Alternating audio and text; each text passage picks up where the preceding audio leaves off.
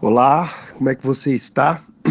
Estamos aqui no nosso quarto devocional em Hebreus, falando sobre o capítulo 4, devocional que eu resolvi chamar de Perseverança. E hoje a gente vai falar um pouquinho sobre Hebreus capítulo 4, dos versículos 9 até o versículo é, 12.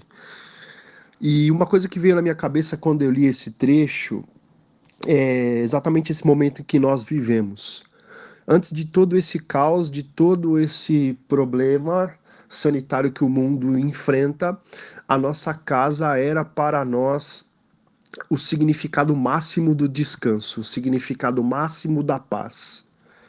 Hoje em dia nós estamos muito em casa, só, só que muito provavelmente para muitos de nós, é, o nosso lar ele não necessariamente significa hoje em dia este ambiente exclusivo do descanso.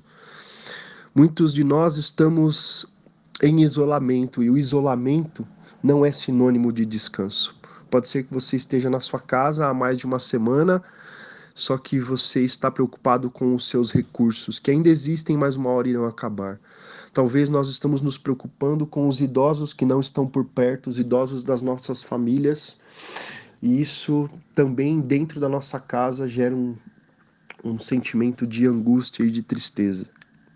Ou talvez nós estamos preocupados com aquelas pessoas ao nosso redor que nós sabemos que em algum momento sofrerão demais com essa crise.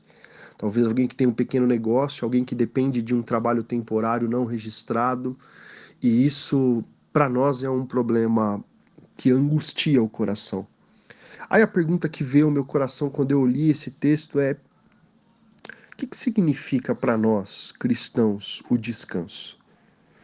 Será que nós podemos estar isolados e mesmo assim estar em um estado de descanso? É possível isso para nós cristãos? Quando a gente olha para esse texto, a primeira coisa que ele coloca aí é que Deus, depois de fazer tudo por meio da sua palavra, ele descansou. É muito interessante que a ideia do descanso de Deus não é pura e simplesmente o nosso descanso, que é deitar e dormir, assistir alguma coisa, mas a expressão que é dita lá em Gênesis é uma expressão de contemplação. Deus pega e descansa, mas enquanto descansa, ele contempla a sua obra. Isso é um ensino para nós. O sabático, o descanso, ele não é um descanso ocioso, ele é um descanso em contemplação. No nosso caso, um descanso em adoração ao que Deus faz e ao que Deus diz. Ao descansar, Deus olhou para o que ele fez por meio da sua palavra e contemplou.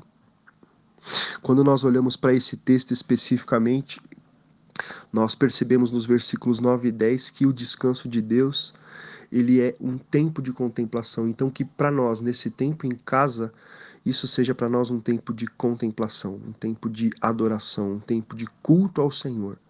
O isolamento tem que se transformar em um tempo de descanso pelo nosso culto a Deus em nossas casas.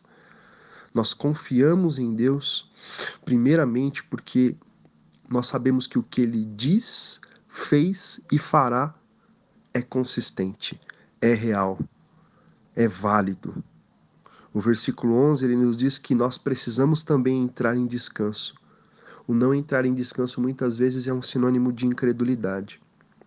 O interessante é que a partir do versículo 12, eh, o, o autor de Hebreus ele faz uma, uma conexão muito interessante. Ele conecta a palavra ao descanso. A palavra de Deus passa a ser o sinônimo de, de descanso para as nossas vidas. Em primeiro lugar, porque ela é viva. E tudo aquilo que é viva, tudo aquilo que é vivo exige de nós interação.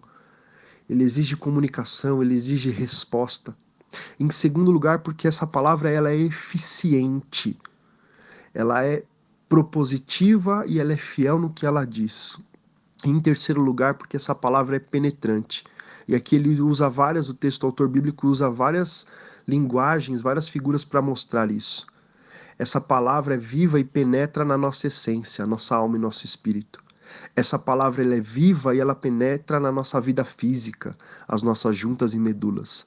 Essa palavra é viva e ela penetra na nossa esfera intelectual, nos nossos pensamentos. E essa palavra é viva e penetra na nossa vida moral, as intenções do nosso coração. O que dá confiança para nós enquanto cristãos e o que nos dá descanso é essa palavra que é viva que exige de nós resposta e essa palavra que penetra nas nossas vidas em todos os aspectos. Que esse tempo de isolamento possa ser para você também um tempo de descanso. E o descanso será tanto mais eficaz quanto mais nós nos relacionarmos e nós interagirmos com a palavra. Que esse seja um tempo de descanso na palavra, para mim e para sua vida. Que Deus te abençoe. Nos vemos aí, nos encontramos nos próximos devocionais. Fica com Deus.